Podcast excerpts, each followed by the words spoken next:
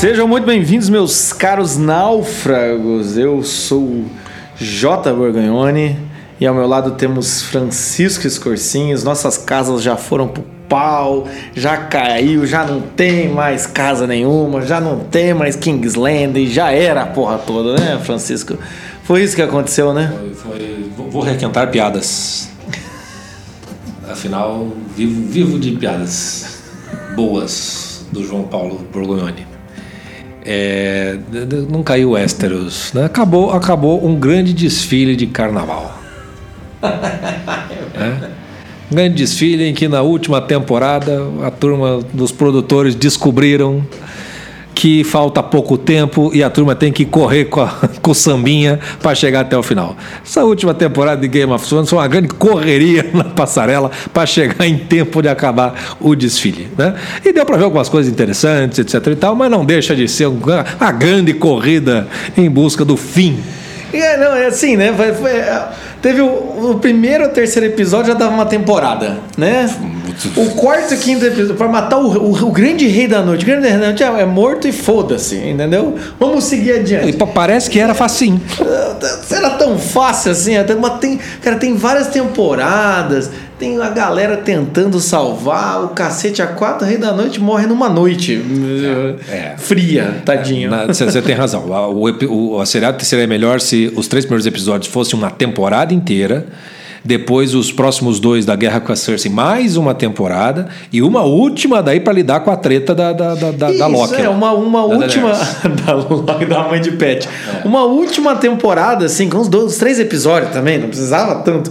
Mas, pô, né? É muito. Não, mas, mas o, o, estilo Game of Thrones é de três temporadas para várias conversas e Sim. bastidores e tal. E isso não teve. Não, não teve nada, gente. Sumiu. Não teve nada. Sumiu. Tanto que assim, a gente já falou da, da, da, da Daenerys, a gente até fala, na, pra quem não sabe, na Conferência dos Náufragos tem análise de todas as temporadas.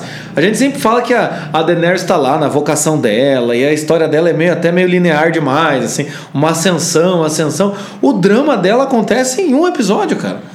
Em dois, dois, vamos lá, vai. Em dois episódios dá o drama da Daenerys de. Tudo acontece de, muito rápido, né? De, de mudança de, de, de mentalidade para virar a louca insana totalitária, né? É, é, é, muito doida, né, cara? Mas uma coisa, é importante dizer assim, o seguinte: é, é a, nesse aspecto a série frustra porque ela foi muito melhor nas, em contar história no começo. Não significa que é ruim. Porque, é. assim, é, é, continua sendo muito bom e com o tempo as pessoas que forem rever verão, que verão que é, que é bom. O final termina de uma maneira digna. Mas o fato é que a série tinha um, dava um corpo para essas histórias no começo que não conseguiu dar no final. Né? O desenvolvimento da Daenerys se dá até sem palavras, só pelas expressões faciais que a atriz tem que comunicar nas horas em que ela fica sozinha, na hora que ela fica com raiva, na hora que ela está completamente fora da casinha, só com expressão facial, quase nenhum diálogo da Daenerys. Né? É, é, acaba acontecendo nessa última temporada.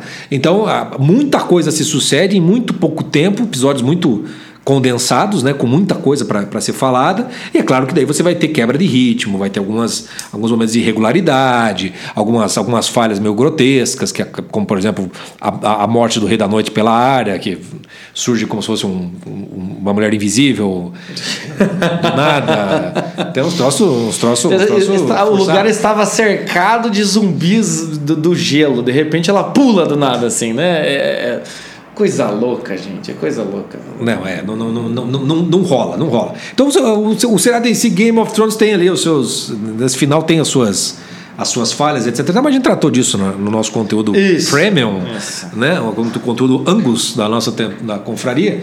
Então, quem tem interesse, assina, assiste lá. Assina, e daí você vai poder assistir todos os comentários de todos tudo, os, tudo, episódios, todos, episódios. todos os personagens. O que nos interessa aqui é que tem um negócio muito legal em Game of Thrones, que termina de maneira muito legal e que a gente não poderia não fazer um podcast sobre isso. É, se você acha assim, pô, mas eles fizeram um podcast, sem podcast passado foi Game of Thrones, eles vão fazer mais um Vamos. Porque, não vamos? Porque, é, é, né? porque assim, a gente tem que trazer, principalmente, como a gente fala muito sobre vocação aqui nos Náufragos, a gente tem que trazer, é, é, principalmente, dois personagens que foram interessantíssimos no seriado inteiro, porque é muito difícil ter modelo de vocação, a gente sempre fala isso, uhum. modelo de como seguir a vocação, enfim, e o Game of Thrones consegue trazer dois modelos assim é, é, é, é geniais, principalmente para os tempos de hoje, que não é um modelo linear do grande herói, nem nada disso, mas é muito interessante falar. Mas a gente vai começar com uma frase que foi dita em um dos episódios, sei lá em qual temporada, acho que é segunda temporada é dita essa frase, e que de certa maneira é, traz a, a marca do, do, do, do seriado inteiro, né? E é resgatado no, no último episódio é, de uma maneira muito decisiva. Exatamente, né? Que o Master, né? Para quem não sabe, vá assistir os, os, os, os o seriado. É um Gandalf. Fala, né? É, um Gandalf da vida lá. É um sacerdote, vamos dizer assim. Ele chega pro Jon Snow e fala: é, o amor mata o dever. Né? Love kills duty. É, e essa frase a gente já destacou no, no, no podcast passado. É, a gente também destacou que é a impossibilidade de amar em Game of Thrones, ou seja, é o sujeito amar, ter uma relação afetiva. É pedir para morrer. É pedir para morrer, entendeu? Ou então o sujeito passou de viver, ele não pode amar, é, né? ele não pode ter esse tipo de coisa. Então o que acontece é que nesse final realmente mostra essa, esse conflito entre o amor e o dever. Né? É, é, é, muito visível isso, né? É, o, a frase do, do Mestre Aemon que, o, que ele está meio que conduzindo o John para se tornar um homem, né? Que ele falava assim, deixa o menino morrer para que o homem possa nascer. É uma das frases desse, desse mesmo Mestre, que não atua, para quem assiste a série, é um Targaryen, né? Quer dizer, é cego, quer dizer, tudo, tudo vem dos, dos Targaryen. Os Targaryen deve ser tipo, sei lá, família, família real total ali da, da, da coisa toda. Mas ele, é, quando ele fala isso, da coisa do, do amor mata o dever, na primeira temporada você já tem o Ned Stark morrendo por causa disso, porque ele deixa o amor matar o dever, e porque matou o dever, matou a ele mesmo, né, de alguma maneira. E na última temporada você tem, de certo modo, a reencenação do mesmo drama. Porque o Jon Snow está numa posição na qual, se o amor matar o dever, ele vai contribuir para que uma nova rainha insana tome o poder. E aí o Tyrion vai inverter a frase. Vai dizer, mas às vezes o dever mata o amor. Né? Que é exatamente a escolha que o Jon Snow vai fazer. E, obviamente, se você foi até aqui, já sabe que isso é um spoiler. né?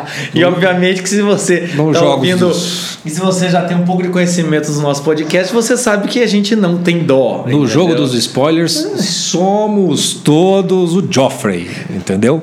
A gente gosta de ser sádico com essas coisas. Damos mesmo. Então o Tyrion fala isso pro Jon Snow. Fala assim, olha, às vezes o dever mata o amor. E o Jon, então, vai justamente fazer isso. Né? Ele vai matar o amor, que é a, a rainha, que ele diz, é minha eterna rainha, para cumprir um determinado dever. Acontece que o Ned escolheu o amor, tomou no cu. O Jon escolheu o dever, tomou no cu. Aí você fica com. Levanta essa questão. essa questão. Levanta essa questão. Então, que porra adianta? Que vantagem Maria leva? E aí a gente pode então prestar atenção para aquilo que é essencial nessa frase, seja o amor matando o dever, seja o dever matando o amor, que é matando. Entendeu? É que, é tem alguma o... coisa, tem alguma coisa que é a, é a, constante nessas duas frases é a morte. A morte. Né? Ou seja, a morte. E a morte, ela tem nesse, nesse, nesse, nesse contexto, nessa frase, um componente de sacrifício. Então, Game of Thrones permite que a gente consiga olhar a vocação naquilo que é o cumprimento de um dever pela ótica do sacrifício sendo realizado. Não por aquilo que você ganha ao cumprir o dever, mas por aquilo que você perde por sacrificar alguma coisa para cumpri-lo. E aí, Game of Thrones é espetacular. É, a, a frase então fica assim, né? O, o, o, o, amor sacrifica o dever ou o dever deve sacrificar o amor, de certa maneira, né? O que, é... o que nos coloca em duas, dois pontos, porque existe o sacrifício como elemento que vai estar sempre presente, não há como você realizar a sua vocação, seja qual for, sem sacrificar algo, sem que haja sacrifício envolvido, e uma outra coisa, que é o sentido desse sacrifício, o valor desse sacrifício.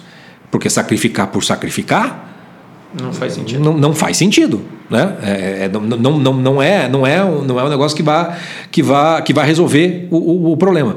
Então, esse aspecto de sacrificar ele é essencial, mas ao mesmo tempo ele tem que ter um sentido. Né? O que o Vitor Franco falaria do sentido do sofrimento, Exatamente. no final das contas. É porque, né? querendo ou não, assim, o, o Game of Thrones acaba trazendo essa ideia de que é, no, no, mundo, né, a gente já falou isso, né, um, é um épico contemporâneo, vamos dizer assim, né, uhum. uma narrativa épica contemporânea, então a questão espiritual já foi pro, pro Beleléu já, já foi pro espaço, junto com o Rei da Noite, que é morto pela área, é, e aí o que acontece? é nosso, é nosso dever área, fazer esses podcasts, só que é da nossa essência dar spoiler. Isso, a área vira Cristóvão Colombo no final, já tô avisando. O que acontece é o quê? É, tá perdido o que eu ia falar. Há que se fazer sacrifícios pelas piadas. Isso é verdade, lembrei. É, o que é interessante, obrigado, Francisco. a piada mata o raciocínio. É, o que é interessante e que o Victor Frankl, de certa maneira, traz também, mas é aqui no, no, no, Game of Thrones mostra muito bem, é que, ok, você tem um sentido da vida, não é os seus problemas foram resolvidos. O sentido da vida, quando você vai realizá-los, realizar o sentido ou alguns sentidos da sua vida, quando você vai realizar então, né, isso você acaba tendo realmente sacrifícios. E sacrifícios são coisas que doem. E às vezes você faz porque você deve fazer, não porque, porque não quer. tem outra saída, não porque você quer. Né? Tanto nos dois personagens, que é o Tyrion e o Jon Snow, que a gente vai falar hoje, dá para falar sobre os outros tantos, mas você já está na confraria, isso. Você, você percebe que os dois tiveram que morrer ou quase morrer, ou se colocar numa situação de morte, ou então entregar tudo para poder tentar realizar aquilo que eles acham certo. Então tem que ter um motivo maior. O sacrifício ele tem que valer a pena. Em que sentido? valer a pena para mim? Não, ele tem que, ser, ele tem que ter um, um valor transcendente. E às vezes esse valor transcendente transcende e faz um bem para os outros, mas para mim não está fazendo, né?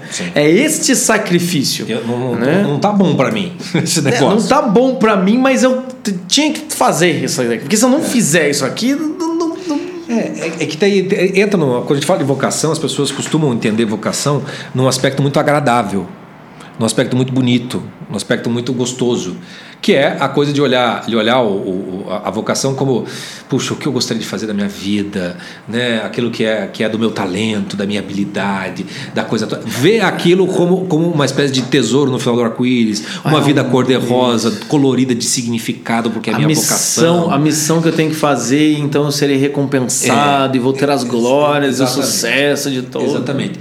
E aí, normalmente, quando você vai por essa pira, né? Você já tem uma imaginação completamente desregulada, porque não há como você começar a imaginar essas coisas, né? Tipo, como criança, o que você quer ser quando crescer? É uma pergunta sobre vocação. E você pode imaginar, eu quero ser o Neymar, eu quero ser não sei o quê. Mas é, qual é o, o quanto de sacrifício vai ser exigido para você chegar minimamente próximo de algo tão, entre aspas, realizado como, como modelos possíveis?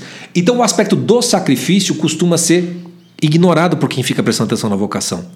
Por outro lado, tem uma turma que daí não vai tratar a vocação como se fosse um negócio muito, sei lá, autoajuda, etc e tal, e vai focar no aspecto de sacrifício, mas vai transformar esse aspecto de sacrifício numa espécie de ídolo, de Deus.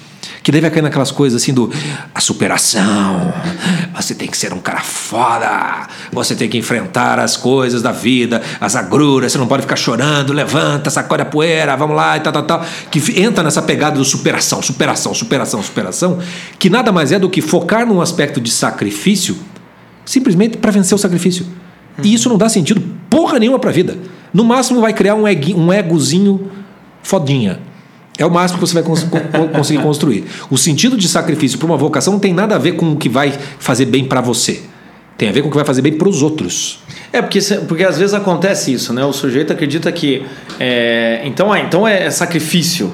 Então vou me sacrificar, mas aí ele quer é, ser. Vou acordar às 6 horas, é, até às 8 da manhã, agora. Ele, ele, quer ser, ele quer ser recompensado pelo sacrifício.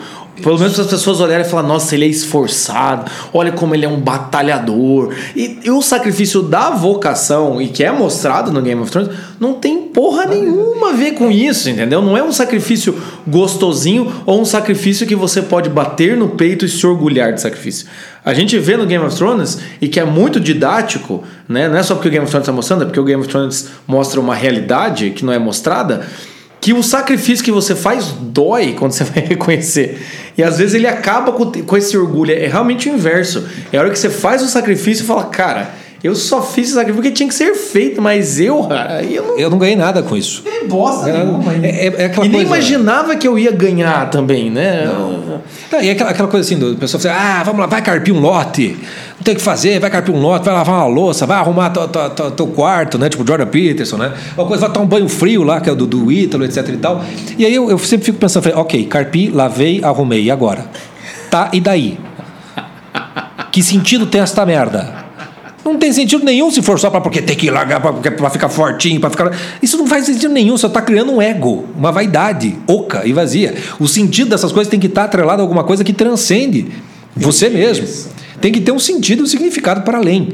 E aí a gente entra na, na, na questão da vocação no, no Game of Thrones, que mostra isso com uma clareza né,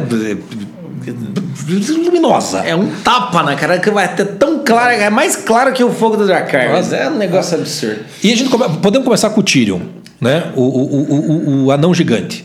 O pequeno grande homem. Pequeno grande homem. Pequeno grande personagem. ator, né, cara? Puta É o que salvou a porra toda. Tyrion, Tyrion salvou todo mundo. Ele resolveu toda a parada. Grande homem, grande homem. É, e aí, gente, vamos fazer o, vamos fazer um recapitular o arco do, do Tyrion no seriado para quem não assistiu é, já saber. É, o Tyrion ele é um, um, um anão. Quem não assistiu, a gente vai dar um spoiler de todas as temporadas. Ah, claro, agora foda-se. Se você não assistiu até agora, foda-se. É, o, o Tyrion ele nasceu com a, a, é, é um nobre da família mais rica, no entanto ele nasceu anão e a mãe dele morreu no parto. Aí por causa disso o pai e a irmã, que é a rainha, na, na, na, quando a gente entra na história, o odeiam com todas as forças. Mas não a ponto de sacrificar a família. E por isso o pai, então, deixa o Tyrion fazer das dele. Mas o Tyrion é o tipo do carentão. Né? É um amado desde o começo. O único que dá bola para ele é o Jaime, que é o irmão dele. É o único. Mas assim, dá uma, dá uma bola para ele assim, só por matéria de sobrevivência, né? É, não é o por, por grande defen defensor. Não. É só o que joga uns panos quentes. Assim, é, uma não, compaixão, ajuda, na hora, na hora H ele vai, mas não, não é aquela, não vai preencher de amor o tiro. E o tiro passa todo a vida dele, todo o seriado, de alguma maneira, afogando as mágoas, bebendo, comendo puta o tempo todo, né? E no fundo, no fundo, procurando uma mulher que o ame de verdade. Né? Ele é o típico carentão, né? Imaturo, emocional, que no fundo, no fundo só quer uma mulher para amar. É, e vai se ferrar de verde e amarelo em vários desses momentos. É, em alguns momentos durante o, o, o, seriado ele acaba recebendo algumas funções Sim. Né, de, de mão do rei, ele acaba recebendo para quem não sabe, é tipo um primeiro-ministro da vida, ele acaba recebendo algumas funções, mas na sequência ele toma no cu pela própria família também, para variar, é, né? Ou então ele acaba se ferrando por, por iniciativa própria, porque arranja as mulheres que traem ele, esse tipo de coisa. Né? É, no lado pessoal, ele tem uma imaturidade afetiva muito clara, uma carência que precisa ser corrigida. Do outro lado, ele é o tipo do sujeito sortudo. No seguinte sentido, aparece para ele uma vocação antes dele preparado para aquilo, ele não tem maturidade para a vocação que ele, que, que ele adquire, que é a do mão do rei. Ele é muito inteligente, ele estuda muito, então a parte da vocação, que é a coisa do intelectual, ele cumpre. Porque ele se informa muito, ele presta muita atenção, ele vai tentar entender, ele vai compreender, ele faz as, as negociações, sabe falar, é articulado, ele tem todos os talentos necessários para ser o primeiro-ministro, a mão do rei, o intelectual, ali na, na, na, naquele reino. E de fato ele é chamado a ser isso. Na, na história, vocação é chamada, ele é chamado a ser isso. Só que vai juntar isso com aquela imaturidade dele.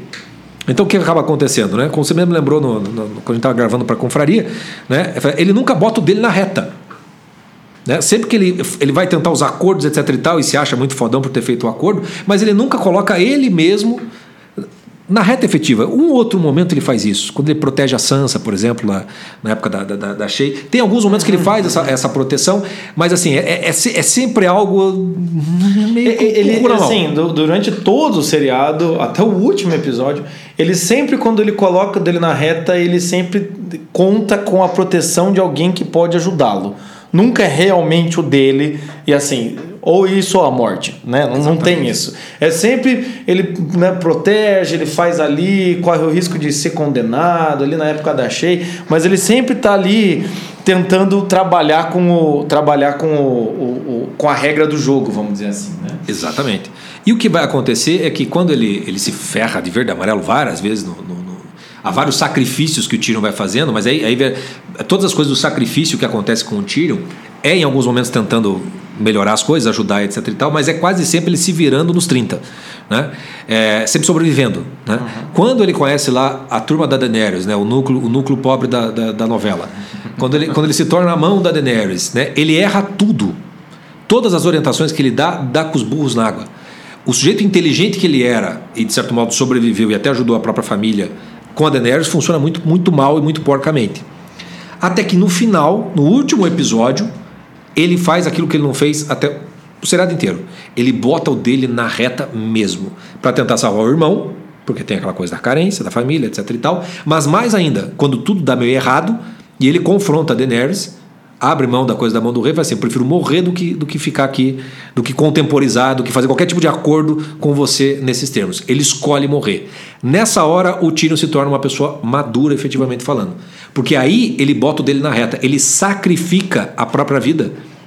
Prefiro morrer do que isso aí. E nessa passagem do, do Tyrion, dessa coisa da maturidade, tem um belo espelho do que é a, a vocação de todo ser humano, que todos nós somos chamados para sermos pessoas adultas e maduras.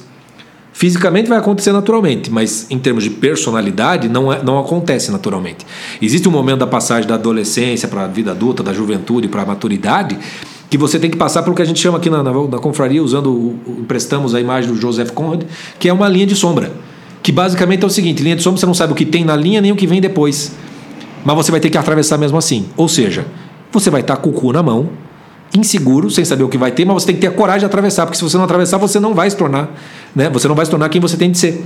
Então, o primeiro chamado da vocação humana é chamado para maturidade, que exige uma coragem de tentar algo mesmo não sabendo se vai dar certo.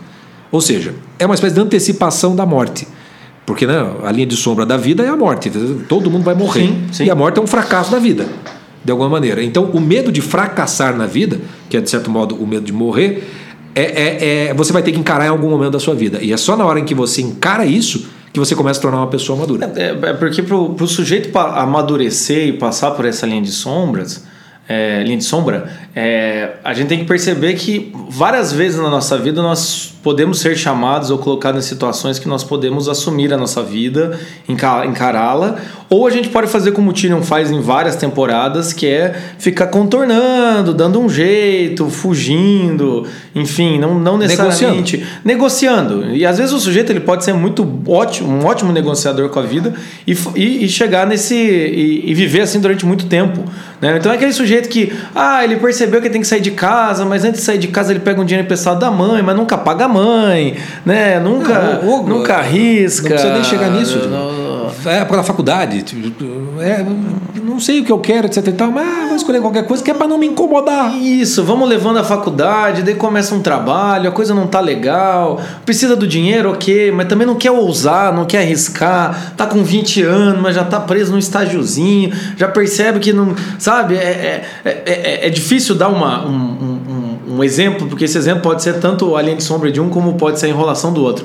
Mas a questão é assim: é perceber que a linha de sombra da maturidade humana é quando você começa a perceber que tem um certo tipo de escolha, um certo tipo de postura que você vai ter que tomar diante da vida, em que é a postura em que você começa a perceber que ninguém vai te segurar. São posturas que até mesmo se alguém tiver no seu, no seu background, um pai falando, nossa, se quiser volta, você não quer voltar. Sabe aquela coisa assim? É aí que vem a linha de sombra da vida. E o Tyrion, durante grande parte do. Tem, tem alguns lampejos aí de, de. Até que ele tenta fazer isso, né? Coisa e tal, mas quando chega no último episódio, que é o momento da decisão, o que, que ele faz? Ele prefere morrer, ele prefere perder tudo que ele tem, ele encara uma linha de sombra mesmo. E claro, como é um, um, um, seriado épico, é realmente ele tem que encarar a morte de verdade, porque ele prefere fazer isso do que continuar usando toda a inteligência dele e a capacidade dele para confirmar algo que não é legal.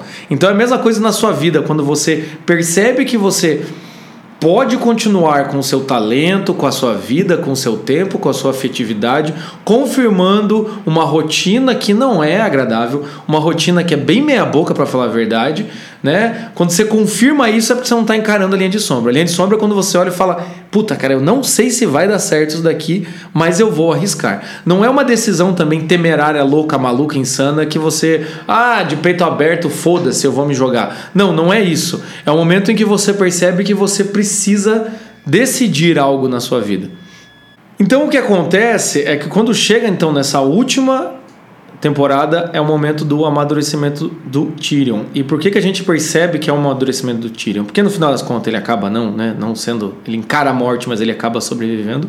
E é o que acontece depois disso, né? É quando você aceita morrer, quando você aceita matar, quando você aceita sacrificar alguma coisa que você ama, e às vezes o amor se manifesta por meio de coisas que você tem segurança, que é a casa do pai, as coisas seguras da sua vida, quando você aceita sacrificá-las para tentar algo diferente para tentar ser quem você acredita que você deve ser, ou para tentar ser algo melhor do que você está sendo, é aí que você amadurece. No caso do Tyrion, durante o seriado inteiro, ele nunca fez essa escolha neste nível. Todos os acordos dele, de certa maneira, eram no papel. Ele executava o papel muito bem.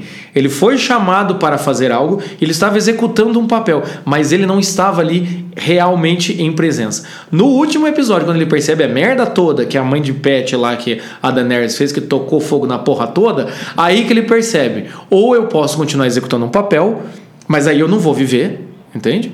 Ou então eu vou arriscar morrer para quem sabe eu conseguir restaurar pelo menos a minha dignidade. Ou para quem sabe eu passando por essa prova aqui de morte, eu saio do outro lado melhor, né? É. E, e a característica que tem que destacar é que o, quando ele faz isso, o tiro não faz isso só porque, porque ele cansou, só porque ele quer ser foda, qualquer Ter coisa. benefícios é, pessoais. É, aquela pergunta que você sempre faz, né? Não, mas eu, para ser maduro, então eu preciso morar sozinho. Eu falei assim: sim, meu querido, mas você vai morar sozinho para quê? É, perceba que tem sempre, sempre coloca essa pergunta: para quê que você está fazendo isso aí? Qual é a finalidade desse negócio que está fazendo? Porque, claro que faz parte do processo, é um dos ritos de passagem, por exemplo, você carpir um lote só para você provar e mostrar para você mesmo que você sabe carpir um lote ou consegue carpir um lote. E na hora que você faz isso, você pode ficar totalmente orgulhoso que, porra, carpir um lote. Né? É, você pode fazer isso. Agora, se você transforma a conquista da maturidade numa conquista desse orgulho porque consegue fazer coisas você não está ficando maduro coisíssima nenhuma. Entendeu? Você, você só, só tá se, querendo se transformar num grande ego, como a gente falou aqui. Então, quando você vai sair, precisa sair da casa dos pais? É óbvio que você vai ter que sair das casas do teu pai se você está num processo de, conquista e maturidade devo sair só para sair, para poder morar sozinho? Eu assim, às vezes é isso mesmo que você tem que fazer quando você não sabe nada do que tem para fazer, do que você quer fazer da vida e já está passando o tempo, né? já está ficando velho para fazer isso. Mas é óbvio que isso é absolutamente insuficiente, porque não adianta nada sair da casa dos teus pais, é, é, morar sozinho, pagar tuas contas, que isso não vai te dar o, a resposta vocacional da sua vida. Né? Sua vocação não está em morar sozinho. Isso faz parte do, do, do, processo de amadurecimento do ser humano. O que o Tyrion faz ali é, é essa linha de sombra na qual a vocação que ele já tem ele prefere morrer cumprindo essa vocação. Entendeu? Quando ele morre daquela maneira ali, quando ele escolhe para Daenerys morrer, ele fala assim, eu serei a sua mão até nesse momento. O momento em que eu não sou mais a sua mão, porque você não, não, não, não presta mais. É quase como você não, não merece. Você não você merece não é mais. rainha para eu ter não, uma... não porque não me merece, porque você não merece mais esse, é, a, a, a, o que nós estamos buscando aqui, né? no final das contas, a finalidade de tudo aquilo ali. E na sequência, o que acontece com o Tyrion? Como ele, a vocação dele já era clara, quando ele se torna um, um homem maduro, aquela vocação transparece numa personalidade. O Tyrion se agiganta mesmo no seriado. Ele vai conversar com o Jon Snow e convence o Jon Snow do que ele tem que fazer. Depois, o reino é restaurado porque o Tyrion diz o que eles têm que fazer. Depois, ele se torna a mão do Bran de novo. E aí ele começa a, a ser o, o, o instrumento para a restauração daquele treino como, como um todo. Então, a vocação que já existia antes, ela passa a ser realizada depois com uma maturidade que está na personalidade dele. E aí, quando está na personalidade, bicho, o troço é presença, entendeu? Você não precisa nem falar que aquilo já convence. Tem uma cena espetacular nesse último episódio que é quando o tio dos Stark lá da Sansa, é, que tem que escolher o rei, ele se levanta e fala assim: Bom, eu sou o mais velho aqui, já tenho uma experiência de vida e tal, tal, tal. E a Sansa, que é uma mulher madura naquela altura, ela simplesmente, né, tipo, como se fosse uma boa mãe de pet, senta. Senta, tio. Senta. E na hora o tio senta. Por que, que ele faz isso? Se a Sansa é uma sobrinha. Porque ali tem uma mulher madura falando, tem uma rainha falando, e quando, quando, quando o personalidade fala, quem não tem personalidade se aquieta. E é por isso quem que pode, o tiro é ouvido. Quem pode manda, quem não pode obedece. Quem não pode obedece. E o tiro, quando ele fala, ele é ouvido. Tanto é que dali, quem que é o único que não concorda plenamente com o tiro? A Sansa. Uhum. Porque é a única que tem uma vocação madura tanto quanto o Tyrion. Tirando o Bran, claro, que é uma, uma, outra coisa ali. Mas o Tyrion tem essa vocação que transparece numa personalidade. É uma personalidade que é efetivamente madura no final das contas. Então, se você olhar só pelo, pelo aspecto exterior do que ele fazia antes, do que ele fazia depois, continua fazendo a mesma merda. O que mudou foi a maturidade dele ao fazer o que está fazendo. E a maturidade tem tudo a ver com a vocação, tanto quanto a habilidade, o talento, né? os deveres a serem cumpridos, porque no fundo, no fundo, vocação é você se tornar quem você deve ser. Né? Que não é exatamente o Tyrion ser a, mãe do, a mão do rei, é ele se tornar o Tyrion. Aquele, aquele, aquela pessoa que ele se torna ali efetivamente falando. Então há um sentido em todo o sacrifício que ele faz naquilo tudo. Mas ele ainda tem um último um último uh, obstáculo, uma última, última prova. Porque o que acontece? Quando você realiza a vocação, ele, ele deu sorte de novo. Né? Sim, sim. Ele, vou morrer, mas não morreu. E o filho da puta ainda volta a ser mão, do, mão de outro rei, de novo. Ou anão lascado sortudo. Mas o que acontece? Naquela hora que ele está na conversinha, chega o, o, Sam lá com o livro da história toda que tinha acontecido, com as crônicas de fogo e gelo, e assim: e aí, como é que eu sou retratado? Porque em todo o seriado, e principalmente nessa última temporada, a morte ela é tratada não propriamente como o fim da, da vida biológica, física, mas como um esquecimento. Um esquecimento de quem a pessoa foi, da história daquela pessoa. E quando chega a história de todos ali escrito, o Tyrion tem a curiosidade dele, né? Fui muito maltratado? Fui bem tratado? Como é que foi? E aí ele é de novo rejeitado. O carentão pode aparecer ali. Né? Por quê? Ele não aparece na história. Ele é esquecido na história que ainda será contada. Ou seja, ele morre mesmo. Sim, sim. e aí ele tem uma segunda prova. Fala assim, e agora? Você vai sacrificar mesmo? Pelo bem maior, mesmo não sendo lembrado de maneira alguma, a tua vaidade, o teu orgulho vai ser deixado de lado, você vai, vai deixar que você morra para que algo melhor nasça de tudo isso que você está fazendo mesmo ou não? Esse é, o, esse é o maior sacrifício ainda do que naquele momento. Porque naquele momento, se ele morresse, era uma bênção para ele. Já tinha perdido tudo mesmo, foda-se. Uhum. Mas ali não, ele tinha ganhado uma nova chance. Ele tinha ganhado uma nova chance e ele não seria lembrado executando a nova será. chance. Com sucesso com, ou sem sucesso. Com sucesso ou sem sucesso. É, e, e, mas a, a, questão principal aí do, do Tyrion, aí eu acredito que seja é, é, essa questão de você sacrificar, às vezes, até mesmo aquilo que você está fazendo de certo, mas de uma maneira errada, você tem que sacrificar por um novo. Então, assim, tá. o, o dever? Ele tem que sacrificar o amor, e esse amor às vezes é o amor próprio. Às vezes o dever tem que sacrificar o apego, o dever tem que sacrificar a segurança, o dever tem que sacrificar às vezes a vaidade, entende? É nesse sentido. Né? O, o o tempo inteiro estava pensando nele, na coisa do não ser amado, quando no final né, dessa temporada ele, ele, ele veja, ele re, reconstrói até mesmo essa, esse essa vontade de ser amado, amando o irmão e liberando o irmão. É por isso que ele é considerado um traidor e é por isso que ele bota o dele na reta, né? E mas mesmo assim ele vai de cabeça erguida. Então é quando ele doa, é quando ele para de pensar nele em receber, ou então o que será que as pessoas estão pensando? O que será que eu estou fazendo? Será que está bom? Será que não está? Fica com, essas, com esses dramas afetivos e, e, e, dúvidas pessoais, insegurança pessoal, é quando tiram óleo e fala não interessa tudo isso. O que interessa é algo maior. Né? Então eu vou ter que, no final, que toda vocação tem isso no final, mas não necessariamente a gente precisa fazer isso, morrer, né, correr o risco de morrer literalmente pela vocação, mas no final é isso, se a gente quer executar a nossa vocação, a gente vai ter que matar um certo tipo de amor né? Um certo tipo desse, desse desejo de ser amado, que é o que a gente fala que lá é o amor no, próprio. Que é o amor próprio. Que é o erro do narciso. E a gente fala também lá no clube do, do livro do, do Lila, do Lila Velha, do Lila Velha é o Rei dos Narcisos, do C.S. Lewis também, que é esse amor-necessidade, a necessidade de ser amado. E vejam, não estamos falando aqui sobre, ah, você não precisa ser amado porque Deus te. Não, não, não é nem nesse nível. Estamos falando no nível psicológico. Às vezes você vai ter que fazer um dever, mesmo sentindo ainda essa falta, ou mesmo é, sentindo um baita de um cagaço, né? Às vezes o dever tem que sacrificar o seu amor por sua vida. Sabe quando o pessoal fala que você não tem amor aos dentes? Né? Às vezes você tem que falar, tenho, mas eu boto meus dentes na reta para fazer o que é o certo, vamos dizer assim. Exatamente. Né? E se a gente for voltar para a frase do amor mata o dever, você vê que o Tyrion, naquele momento em que ele o amor pelo irmão mata o dever dele com o mão da rainha, ele trai a rainha. Só que ele estava certo em tentar salvar. Naquele momento, o amor era maior daquele, do que o dever. Uhum. Era mais nobre, era a coisa certa a ser feita. Ele faz algo parecido com o que o Capitão América faz com o Soldado Invernal, num dos filmes lá da, dos Vingadores lá, que ele trai o Homem de Ferro para tentar ajudar o amigo, que é, e ele estava certo em fazer o que fez, o Capitão América. Mas na sequência, o que acontece com o Tyrion? Quando ele é, é, abre mão de ser o, o, o mão, ele faz o dever mata o amor. Naquele momento, o dever dele como mão era justamente morrer em função daquele dever de, de aconselhar no sentido de não há mais conselho possível para você porque você virou uma tirana.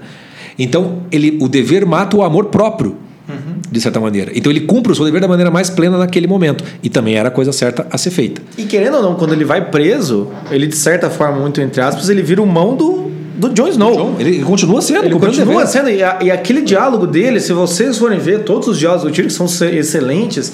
É, Aquele diálogo, aquele último diálogo dele com o Jon Snow é maravilhoso. E por que, que é maravilhoso? Porque ali tá realmente um homem que arriscou a vida inteira dele para fazer uma função que é aconselhar as pessoas que podem fazer alguma coisa. E o símbolo do tiro é muito bom porque é um anão, ele não pode fazer nada fisicamente. Tanto que na, na longa noite, lá no terceiro episódio, lá que matam o rei da noite, ele fica na catacumba com as mulheres. Ou seja, ele é realmente esse papel. Ele é preservado para isso. Ele é preservado para isso, mas ele só pode ser escutado como um verdadeiro mão, mão do rei a hora em que ele bota tudo, todo, tudo a perder. Aí é que ele vai lá e ele tem a grande chance, conversando com o John, de resgatar. Ele podia com o John também falar, puta, que merda que fizemos. Ele podia passar a mão na cabeça do John, ele, ele exige o John, ele força o John. Né? Ele vai empurrando o John para uma fazer coisa o mesmo que, que ele. ele sabe, é fazer o mesmo que ele. Ele sabe que o John não quer. E às vezes o John até tem. Até ele fala, né? Ah, é, você, você ama ela e talvez você tenha sido bem mais. É, é, Aquela parte é engraçada. É, você se deu bem melhor do que eu, né? Melhor do que eu em amá-la, né? mas ali você vê assim, cara, eu sei que você ama ela, eu também amo ela, mas eu estou me sacrificando porque ela ficou uma maluca, você também tem que se sacrificar, John. Você sabe o que é a coisa certa. Você sabe o que é a coisa certa. Então, o, ali, o, o tiro ele vai no limite, cara. Eu botei minha vida a, a prêmio, eu arrisquei minha vida para ter a chance de você vir me procurar. E agora que você está me procurando, eu vou fazer de tudo para você fazer o certo como eu fiz. Se eu fiz, você é capaz de fazer. Tanto que ele fala: você sabe. Né? Não, ela é rainha, tem os motivos. De... Mas você subiu num dragão, você faria o mesmo? Esse, veja ali que o, o Tyrion, assim, é a voz da razão gigantesca, assim. Tanto que ele fala uma hora, ah, a gente sabe que o amor é mais forte que a razão, coisa e tal, mas ele faz exatamente o inverso. Uhum. Ele traz o Jon Snow pra razão. Ele só consegue aquilo por quê? Porque ele estava preso e quase indo morrer. Se ele não tivesse sido preso ainda naquela hora, tivesse conversando com o Jon Snow ali numa lareira, não teria a mesma força. Não teria a mesma força. É essa a ideia. O homem que realmente né, não coloca tudo a perder, não é se arrisca e faz uma loucuragem. Não. O homem que realmente, por causa do seu dever, sacrifica o amor próprio, sacrifica certos benefícios, sacrifica as coisas, ele ganha em personalidade num, num modo gigantesco. E o que acontece com o Tira, quando a gente passa e acontece com todo mundo que passa a linha de sombra, é que tem que vir uma marca da humildade. Que é naquele último discurso, junto com os, com os, os lords de Westeros, que ele fala: Eu, eu, não, eu, eu sou um fudido. Eu não quero ser nada eu disso. Eu não quero ser nada disso. Eu sou o, o duende aqui, eu sou The Imp. É, até quando o Bran chama ele para ser o, o mão do rei, ele fala: Eu não quero ser o mão do rei. Lembra muito aquele discurso, que eu, aquela cena que do Crônica de Narnia, o príncipe Caspian, quando o Caspian fala, ah, mas eu, não, eu não, não sei se eu seria um bom rei, e o Aslan fala, é por isso que você será um bom rei, é porque você não tem certeza. Então ele ganha, e aí você percebe que realmente o Tyrion é o cara que organiza. Ele é mais do que mão do rei no final das contas, ele é o mão do, dos reinos. Né? Sim, sim. Ele, ele, ele consegue fazer isso mesmo. Assim. Fica transparente a finalidade maior da vocação individual dele, que é ser a mão do rei. Mas o que significa ajudar o rei? Significa ajudar a organizar, botar ordem num reino inteiro. Nem que e, eu tenho que morrer. Nem que eu tenho que morrer. E, e o, o, legal é que depois que atravessa, o símbolo é, da, da, dele não aparecer na história mostra o que acontece depois que você amadurece, tem uma vocação e tem que realizar, que é uma luta constante com a vaidade né? com o amor próprio efetivamente falando. E é por isso que daí quando chega nessa parte ali e ele percebe então que é o dever de novo, ele vai ter que ser fiel ao dever, mesmo sendo completamente esquecido. É o amor próprio que vai ter que morrer de novo e de novo, de novo, até a morte final, efetivamente falando.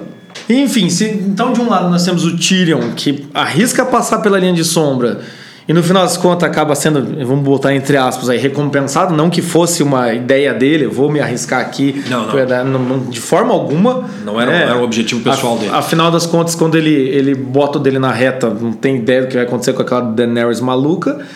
É, é aí que ele, ele, meio de certa maneira, provoca no Jon Snow o que ele já vinha meio que tentando negar, mas ele já tinha percebido a cagada que ele tinha feito ali, que era o que? Jon Snow, vamos lá, todo mundo sabe o que você tem que fazer.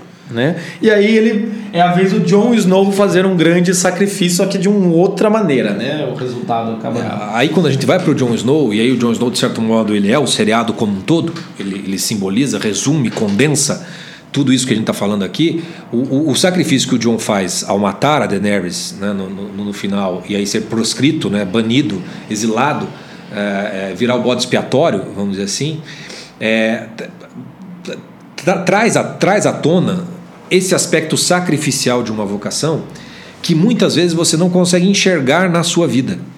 E você não vai conseguir nem compreender por que, que as coisas acontecem com você. Por que, que acontece desse jeito. Porque vamos recapitular a quantidade de naufrágios totais pelos quais Jon Snow passou na sua vida. Vamos recapitular. Jon Snow começa, começa como um bastardo. O nome dele já é um naufrágio, né? Já, já é um naufrágio. Ele, ele, ele é e não é Stark. Começa por aí. A, a, é? a, a, Cat Stark já não gostava dele, não conseguia amar. É ali nítida madrasta com ele. Tá. Tanto ele não tem perspectiva de vida que ele prefere ir para a patrulha da noite, que é o lugar dos proscritos, dos banidos, que não pode ter mulher, mas não, não tem filho, mas nada. Então ele, ele, ele opta por, eu vou para lá. Ok, Jon Snow, vá para lá. Foi para lá. Né? Tipo, ah, perdi tudo na vida mesmo, vou para lá. Foi. O que, que acontece lá ele vira o amigo lá do chefão, aí aparece a zumbizada azul, aí ele vai, aí ele descobre que puta merda, essa é a coisa mais importante que está acontecendo aqui. Não, Os mortos antes, estão antes vindo. da zumbizada tem um selvagem, aí ele acaba tendo que matar o chefe. Mas é dentro do contexto ele, de procurar é... os zumbis, né? Da, da, Isso. De, tentar entender. Aí ele, ele mata o chefe, aí ele, ele vai lá. Ele ó... trai a patrulha da noite, depois ele trai a, os selvagens para voltar à patrulha da noite. Aí ele vira o chefe da porra toda. Aí ele trai de novo. Ele morre! O Jon Snow morre! Ele mata ele. Mata, literalmente ele morre, ele volta dos mortos. E volta puto, com toda a razão. Porque afinal de contas chega, né? Mas não chega, Jon Snow. Tem muito mais para você se ferrar nesse, nesse seriado, né? Esse sacrifício Ainda é tem muito nome. mais para se fuder, João das Neves. Aí, nessa altura, ele já perdeu a namoradinha que desvirginou ele, que é a Ygritte, né? Que ele se apaixonou e ela morreu. Pelo menos na vida real eles são casados. É, se casou na vida real. Né? Sorte no, no jogo, azar no jogo, sorte no amor. É, depois o que acontece? Ele é o único cara que tenha plena consciência do que é mais importante a todo momento, que é a luta contra os mortos. E ele vai precisar convencer o Westeros inteira de que é isso que eles devem fazer. E para isso ele vai ter que fazer um monte de concessão, vai ter que aceitar ser o rei do norte que ele nunca quis. Ele vai ter que conversar e aceitar, abrir mão para um monte de gente. Vai ter que ir atrás da, da, da Nerys, a mãe do Pet, dragão. Vai, vai fazer um monte de coisa que ele não tá afim de fazer. E no meio do caminho assim, beleza, perdi a Ygritte, arranjei a Daenerys. Arranjei a Tô, tô, aqui, tô Amor bem. da minha vida. Minha rainha. Daqui até a eternidade. Nossos destinos foram traçados na maternidade. De verdade, é verdade. Foi isso que aconteceu. Porém, não, não, não, Deus não satisfeito. Com tanta, com tanta. Esse moleque tem que se ferrar muito. Né? Aí ele pega Daenerys. Né? Fica minha rainha, cenas lindas, lascivas do episódio, coisa bonita de ver e tal. E aí e aí ele descobre que a Daenerys é sobrinha dele. Puta, é, é, esse é o momento novela mexicana, né? De, total, de, de, total. Game of Thrones em México. É tipo aquele episódio do, do Chaves. Assim, Depois dele ter morrido, ressuscitado, ninguém Puta entendido, perdido tudo, ser bastardo, ainda vira pedófilo. Né? Comeu a sobrinha. Incestuoso. Incestuoso, pedófilo. Eu boto como pedófilo, porque afinal de contas toda sobrinha tem que se permanecer criança. é, mas enfim, incestuoso. Tá? Aí tá nisso. Aí ele descobre. Mas ele não descobre só que é, pegou a sua. Ele descobre que ele é o herdeiro legítimo do trono, da porra toda. e o que, que ele vai fazer agora, Jesus? não tem Jesus na série, senão seria uma solução. Né? o que, que o Jon Snow faz? Ele vai ser, não, eu, eu quero ficar com ela, eu vou sacrificar o, o meu título, mas eu preciso contar para minhas irmãs. Josão! Contar pra mulher um segredo desse? Evidentemente. Uma mulher, uma mulher que não gosta da, da rainha. Uma mulher que não gosta da sua namorada. Elas não se bicam e você vai contar pra mim. Eu vou continuar contar um segredo é, pra minhas irmãs. Mas vocês não podem contar pra ninguém. vou contar um segredo que prejudica a minha namorada odiada pra minhas irmãs. É claro que vai dar certo, João das Neves. É claro. Quem que não pensou nisso antes? Aí dá aquela desgraceira toda, a Daenerys pira. É por, conta, por conta disso, porque ela não é herdeira legítima. É mãe, do, mãe de pet, né? A, a Daenerys mata uma cidade inteira, o Jon Snow fica coberto de culpa. E aí ele percebe assim: é a minha rainha, mas eu vou ter que matar essa mulher. E ele então tem que matar a mulher. E ao matar a mulher, ele salva o reino, mas ao mesmo tempo impede que ele se torne quem ele deveria ser por natureza, que era o, o, o, legítimo herdeiro. E aí ele é o grande bode expiatório da série inteira. Ele é mandado lá para a Patrulha da Noite de novo. Lá ele não vai nem ficar, ele vai se tornar um selvagem, literalmente falando. É, vai pro deserto. O que, que vai fazer, né? E aí, vai, vai, vai, vai, vai pensar na vida, né, João das Neves? Tá foda. Então, então vou, vou- pe- pegando esse, esse grande resumo da vida de João das Neves, você vê que qual é a vocação do João das Neves aí? É a vocação de ser o rei Targaryen? Não, não é. Não é porque ele não será. né? É o quê? Qual, qual é a qual é a vo- qual é a vocação de... É a vocação de tomar no cu. Entendeu? Isso, tá isso falando assim, você é o escudo que protege os homens. Não, você, Não, não, não, você é não. um burro de carga e carrega tudo dos homens. Tudo. A É sua essa. vocação é ser sacrifício inteiro. O Jon Snow ele é o típico bode expiatório que restaura as coisas. Então ele desde o primeiro momento ele não, ele não se encaixa, ele não se encaixa, mas é sempre por ele que as coisas vão se arrumando. Toda hora que dá errado vai dar certo porque o Jon Snow tá ali. Porque ele aparece em algum momento. É pra dar errado, e, mas a- não e dá. às vezes, quando as coisas estão dando certo, o Jon Snow faz alguma coisa que parece que é errado, mas era que era pra ser certo. É sempre uma. Ah, Na hora que ele tem que ser nobre, parece que ele não é, mas aí você vê que ele não dava pra ser mesmo. Aí quando ele tinha que ser nobre, ele não, quando não deveria ser, ele é. Eu falei, porra, Jon Snow. Então parece que ele erra todas, mas acerta em todas ao mesmo tempo e tem uma característica, ele nunca tem plena consciência de. A única certeza que ele tem, ó, temos que matar o rei da noite. Depois disso, a Daenerys que seja a rainha, eu não quero. Eu não Sim, quero. sim. Ele não compreende nada do que se passa. Só que quando você pega o seriado como um todo, o Jon Snow é o cara que nos salva tudo, no final das contas, mas esse salvar implica morrer, literalmente falando. Então, assim como o Tyrion escolhe morrer, mas se dá bem, fica a mão da rainha, depois tem que sacrificar a sua vaidade de não estar na história, o Jon Snow ele sacrifica completamente a possibilidade de ser rei, ao matar a, a rainha, e virar um proscrito completo, né? um, um exilado, que é a função do bode expiatório. Quando tá tudo uma merda, você tem que quebrar né, o, jogo do poder, acha um bode expiatório, mata esse filho da puta ou joga pro exílio, que todo mundo vai se sentir de novo bonzinho e vai ficar amigo. Basicamente, essa é a função do Jon Snow no, no, no, no, no- no final do seriado. O que significa dizer que a vocação de Jon Snow é ser bode expiatório. sim. E aí é que você fica assim: a parte do sacrifício só como sacrifício não faz sentido. Ela não faz sentido. Precisa ter um negócio que é maior, que transcende, que dá sentido, significado, que dá valor. Mesmo que a própria pessoa não saiba o que é. Precisa ter esse sentido, ainda que você, a, própria pessoa não perceba o sentido daquele sacrifício. Que é o caso do Jon Snow. Depois que ele mata a Daenerys, que ele sabe que era a coisa certa, o Tyrion vai conversar com ele e a expressão física do Jon Snow está muito boa, né? Ele está muito abatido. Ele fala assim: Eu não sei se eu fiz a coisa certa. O Jon Snow está o tempo todo sem saber se ele está fazendo a coisa certa mesmo. Tenta acertar, mas não sabe se está acertando. Porque essa é a condição humana. Você não vai conseguir compreender o todo é, do- de tudo que está se passando. E o próprio sacrifício dele não é perfeitamente compreensível para ele. Quem está assistindo sabe que sem aquele sacrifício dele, ele se tornar um bode expiatório, não, não. o Westeros não pode se tornar o Westeros. Não há condição de, de- de restaurar todas as coisas. É preciso haver aquele bode expiatório. Então é nítido que o sacrifício do Jon Snow não é para ele. Tudo que o Jon Snow ganha nesse, nessa brincadeira toda é nada. É muito pior. Ele perde até o pouco que ele tinha. E o impressionante do Game of Thrones, se você vai assistindo e prestando atenção só no Jon Snow, onde até destaca lá na, na confraria, é que o Jon Snow ele faz a coisa certa. Quase todos os momentos ele faz a coisa certa, os erros dele são erros muito pequenos perto dos acertos. Ele faz a coisa certa, faz a coisa certa, faz a coisa certa, mas se você a gente for calculando as coisas certas que ele faz pro resultado, não é um resultado nem um pouco agradável. Naquele final ali, quando a, a- a Daenerys tem a, a, a ira feminina do cacete e sai queimando tudo o cacete, porra todo. Você fala, pô, alguém vai ter que matar essa daí. A gente fica esperando que a área, né, que essa sede de vingança mate a rainha, mas o que acontece é o quê? O Jon Snow. O Jon Snow é, é, é, é o cara que vai ter que fazer isso.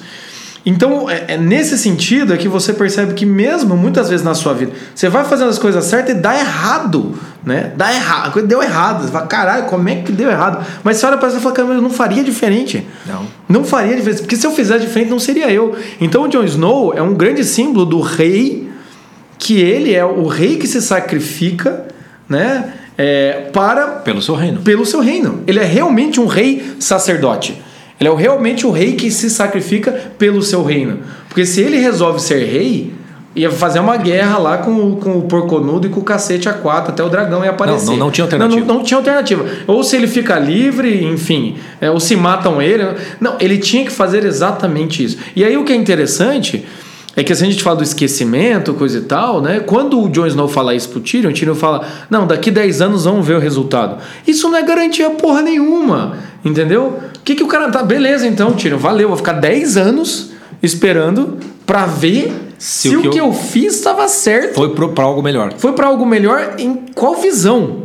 Exato. E aí a gente volta para aquele discurso dele com a, com a, com a, com a Dani. Ah, não, porque eu sei o que é bom, eu sei o que é lindo, eu sei o que é bom. E ele fala, eu não sei.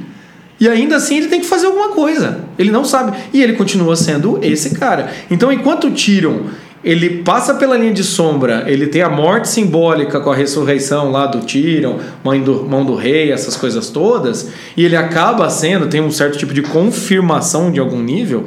O Jon Snow é aquele que a confirmação é puramente interna, é puramente moral. O cara tem que ir pra patrulha da noite e daí ele vira um selvagem, né? Simplesmente com a certeza de que ele deve ter feito a coisa certa. Né? Sim. E, e aí coloca, coloca a, a, questão do seguinte: tá, então qual é o sentido disso tudo? E aí você vai ver que algo que fica até meio que num pano de fundo, mas que está ali presente, que é o único que sabe por que as coisas estão acontecendo, como estão acontecendo e para que estão acontecendo, é o Brandon que vai se tornar o rei no final das contas, e todos os que conversam com o Brandon e vão falando, eu não sei se fiz isso, aquilo tudo, o Brandon só diz assim: você fez o que fez para estar aqui nesse exato momento. O Brandon sabe qual é o sentido daquilo tudo e o sentido só pode ser transcendente. Então, quando o Tyrion pergunta para Jon Snow o que, que tem, você já morreu, o que, que tem depois da morte? O Jon Snow, eu não sei, não me lembro de nada. Se for perguntar para o Brandon, o Brandon saberia, mas, mas vocês não vão saber. No ponto de vista que nós estamos humanos, vocês não vão saber. Mas tudo está acontecendo por um sentido maior. Ainda que esse sentido maior não seja explicado nem mostrado na série. O que nos devolve, se a gente for tentar, digamos, cristianizar a série, coisa que ela não é, não é uma série cristã de maneira, maneira alguma nesse sentido, mas se você cristianizar, você vai ter que ver a série toda encaixada no arquétipo da história de Jó que é o, o, o, da Bíblia. Quem não sabe qual é a história de Jó na Bíblia vai lembrar que no, tem uma, uma, primeira primeiro capítulo de introdução tem Deus e o diabo disputando a alma de Jó. É literalmente um jogo do poder. Quem é que vai mandar? E Deus ele também assim, não, eu confio plenamente em Jó. Você pode tirar tudo do Jó, que ele vai continuar sendo fiel a mim. E o demônio falou assim: Eu duvido. E o demônio vai lá e começa a tirar tudo do Jó. Tira a família, tira os bens, dá uma doença, né? E aí todo o livro de Jó é Jó sentado num banquinho cheio de, de, de, de ferida, de doença, com um casco de cerâmica, se coçando e puto porque não tá entendendo o que tá acontecendo nesta merda. E a gente fala em Jó, toca os sinos. Exatamente. E agora a gente tá naquela. Queima a porra dessa cidade, caralho! Bota fogo nessa merda, todo pau, é. É. Ou então fica como Jó, puto, que toca o sino, que atrapalha o raciocínio, mas não queima ninguém. Não queima ninguém. E na história do Jó, o Jó ele fica puto no sentido de. É, eu era um homem bom um homem justo. Não merecia que nada disso acontecesse. Por que está acontecendo? Pergunta mais do que razoável. Tá, o João tá coberto de razão. E, e, o Jon Snow é a mesma coisa. Eu falei, porra, que foi que eu fiz é tão é grave? Joy Snow. É, é o Joy Snow. É, por que eu fiz tão grave para que isso acontecesse? E como é que a história de Jó termina? Bom, a história de Jó, como ela é cristã, Deus aparece, não responde porra nenhuma, porque Deus é Deus, mas pega Jó pelo cangote, faz voar no dragãozinho e olhar e fala assim: olha, olha o mundo que você está vivendo. Esse mundo não é de Deus. Meu mundo não é daqui. Entendeu? Você está aqui no mundo da necessidade natural, da putaria social, etc. Esse mundo é jogo do poder, é Game of Thrones. Então você não vai entender. A salvação, o prêmio não está aqui. Está em alguma coisa que vai para além. E aí é óbvio que o, livro de Jó, essa história de Jó, só vai fazer sentido quando a gente encaixa nos evangelhos. Né? E aí é que a gente percebe então qual é o verdadeiro, verdadeira, verdadeiro sacrifício como vocação. Porque toda a vida de Jesus Cristo é para aquele momento culminante do grande sacrifício no qual ele é o grande bode expiatório que permite a restauração de todas as coisas, né? No final das contas. Então é como se assim, se a gente fosse cristianizar Game of Thrones, Jon Snow seria o Cristo até a Sexta-feira Santa, sem a redenção aparente. Essa restauração ela acontece no seriado como um todo, pela presença do sacerdote rei, que é o Brandon, que sabe que tudo aconteceu para que aquilo acontecesse efetivamente falando. E uma restauração, um renascimento, uma, ressuscitação vai acontecer, mas não propriamente com o Jon Snow. O Jon Snow é aquele que morre. É o bode expiatório. Ele só, o valor dele está no grande sacrifício para algo que não tem nada a ver com ele. É, e ele, que nem ele vai ver. É a hora que ele morre, morre de verdade. Não morre vai, mesmo. não volta mais. exatamente. Então, a, a, a, ideia da vocação como sacrifício em Game of Thrones aparece de maneira brilhante. Porque o Jon Snow ele só vai conseguir compreender o valor de tudo que aconteceu com ele e do que ele fez se ele espiritualizar aquilo tudo, como diz o Lavelle. Ou você espiritualiza esse tudo, esse, esse tremendo fardo que caiu nas tuas costas e consegue entender um significado transcendente que vai para além de tudo que você viveu, ou você vai viver, vai ter que cair no, no, no, no, no modo vingativo ressentido. Sim. Porque não vai, vai, não vai haver sentido. Nada justifica tanto sofrimento. Hum. Nenhum reino justificaria tanto sofrimento. Só vai justificar se você se sacrifica por isso por algo que é muito maior do que você. E toda vocação é isso. Se, você, se a gente for olhar pelo lado mais, é, é, mais material, o, o Jon Snow, tudo que ele fez o seriado inteiro serviu para bosta nenhuma. Entendeu? Não, não valeu tanto esforço para recompensa. Para ele não valeu nada. Para ele não valeu nada. Até mesmo, ele, depois ele vai lá para os selvagens. Ah, ok, pelo menos agora ele vai para os selvagens, mas não tem mais os, os, o, o, perigo lá do rei da noite, o, o cara. Não, mas, não... mas que se dane, é ter outro selvagem, mais selvagem que o selvagem. Nem, nem uma champola dourada lá para ele. Não tem nada, nada entendeu? É. Até eles fazem uma cena bonitinha do Jon Snow indo de cavalo. Até eu acho interessante aquela última cena do, do Game of Thrones, que lembra muito a primeira cena do Game of Thrones. A mesma cena. Né? Que é o, a galera indo pro, pro, meio do mato, pro meio do mato é, com um monte de criança, né? Até mostra ali um certo tipo do uh, valeu a pena. Valeu, não vale, entendeu? Não é seu filho nesse sentido ali, não vai valer nesse significado do sofrimento dele. Né? Você vê ele olhando para trás e meio que indo, indo, indo para o meio do mato lá, assim. Então o que acontece é, no, se a gente olhar pelo olhar material, não valeu a pena. Olhando pelo olhar material, realmente valeu a pena para quem? Para os Stark. Nem material, Sansa. nem existencial. É, nada. Não, não valeu. Pro, pro Jones não, não valeu. Agora, assim, se a gente for olhar pelo lado material, enfim, a Sansa se deu meio que bem, porque ela não foi lá nem guerrear com a Cersei, não fez porra nenhuma. virou rainha, né? O Interfell virou rainha do norte. Então, resolveram. É, é, legal você lembrar da Sansa, porque ela sofreu mais até do que o Jon Snow, em certo sentido. Sim. Mas ela ganha um prêmio. Ela vira rainha. Ela, vira rainha. ela tem uma, uma. Pô, pelo menos. Tudo aconteceu para isso. Agora o Jon Snow não A linha de sombra da Sansa não foi ela que passou. Passaram. A linha de sombra passou por cima dela, a verdade. Né? é, e daí o que acontece? É, o, o Bran, se for, a gente for pensar pelo lado material, quem que se deu bem? O Bran. E o Tyrion, assim, foi recompensado, enfim, esse tipo de coisa. Essa ideia do né? final feliz, porque você achou sua vocação, é isso que o Game of Thrones traz. Ter uma vocação não é, nossa, encontrei a minha felicidade, encontrei o sentido da minha vida, etc e tal. Não, não. Você encontrou algo pelo qual você vai ter que sacrificar-se. E aí a gente pode terminar com a frase maravilhosa de conversa do, do, do Bran com o, o Verme Cinzento, em que ele fala: Ah, o, ele vai ser minha mão, e o Verme Cinzento, mas ele não foi punido. E o Bran fala: ele acabou de ser julgado, e a punição dele é restaurar né, os, errado, os erros, né, purgar os erros que ele fez na vida inteira dele. Então aí é que você percebe que a vocação tem esse sentido também. O sentido de que não é uma tarefinha bonitinha, gostosinha em que eu vou ser recompensado e Deus vai me receber na porta do céu lá aberta, vem aqui. Não. A vocação tem essa coisa do sacrifício da dor, porque nós somos tudo filho da puta, como diria no nosso podcast passado. E o chamado é para você se tornar alguém melhor. Isso. Basicamente é isso. Vocação é isso. É você isso, ser alguém melhor do que você está sendo. E para ser alguém melhor, normalmente você vai ter que se sacrificar e se sacrificar e se sacrificar. E às vezes vai ser igual o John, você vai sentir o bode expiatório da parada, que é o que a gente fala das pessoas aqui que estão passando por naufrágio total, por certos sofrimentos que não entendem. Às vezes vem essa sensação de, de naufrágio total, né? De, e, porque você está sendo bode expiatório. Ou então, quando depois de passar por tudo isso, você continua tentando ser melhor. Porque vários ali, tanto o Jon Snow, o Tyrion, o próprio Bran, a Sansa, podiam se revoltar, que é o que acontece com a Cersei e com a Dany, né?